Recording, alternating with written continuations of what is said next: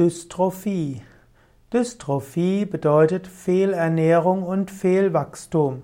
Dystrophie kommt von dys, das heißt schlecht oder fehl, und trophein heißt ernähren und wachsen. Dystrophie ist also Fehlernährung und Fehlwachstum. In der Medizin werden unter Dystrophie degenerative Besonderheiten verstanden. Es kommt zu Entwicklungsstörungen einzelner Gewebe. Es kann zum einen dazu führen, dass manche Gewebe nicht ausreichend entwickelt sind und es kann zu Degenerationen führen, also zu Fehlwüchsen. Dystrophien können vielfältige Ursachen haben. Es kann durch einen Mangel an Nährstoffen aufgrund von Mangel oder Fehlernährung dorthin kommen.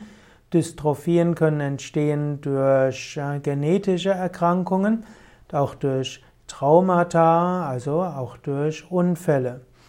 Dystrophie ist auch äh, medizingeschichtlich von Wichtigkeit, denn es gibt Menschen, die durch Hunger und Fehlernährung auch langfristig noch Dystrophie in verschiedenen Organen haben.